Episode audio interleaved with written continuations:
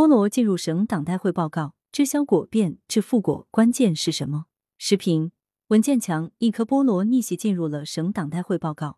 广东省第十三次党代会五月二十二日在广州召开，一颗菠萝上了热文。就在当晚，湛江徐闻菠萝还上了央视新闻联播，作为各地统筹抓好疫情防控和经济社会发展的典型被报道。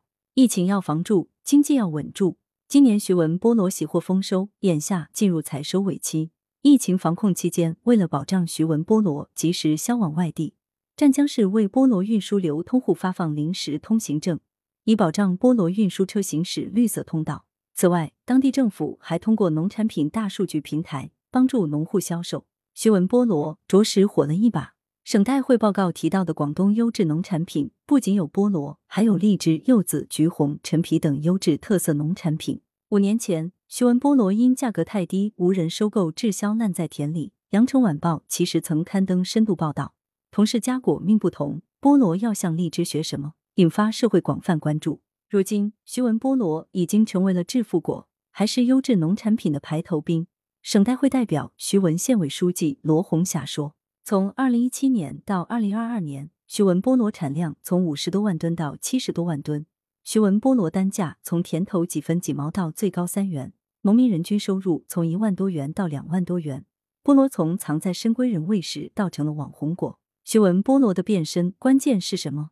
据报道。”在二零一七年遭遇销售低谷后，当地开始推行一套“一二二二一”市场体系，一一个农产品大数据，组建销区采购商和培养产区经纪人二支队伍，拓展销区和产区二大市场，策划采购商走进产区和农产品走进大市场二场活动，实现品牌打造、销量提升、市场引导、品种改良、农民致富等一揽子目标。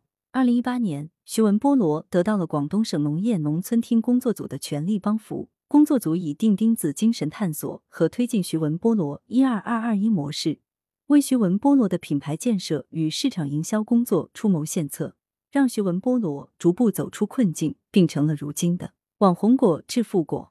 不仅如此，“一二二一”市场体系在广东荔枝上取得的成功，并不亚于菠萝。荔枝是广东历史悠久、种植面积最大的水果。对此，省市县镇村五级有的放矢推进“一二二二一”市场体系，划分粤西、粤东、珠三角、广州四大产区，接续推进荔枝营销。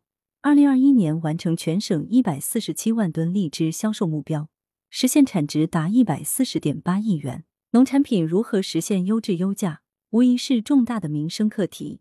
李希书记在报告中强调，要深化落实九项重点工作任务。在实现习近平总书记赋予的使命任务上，不断展现新作为，干出新气象。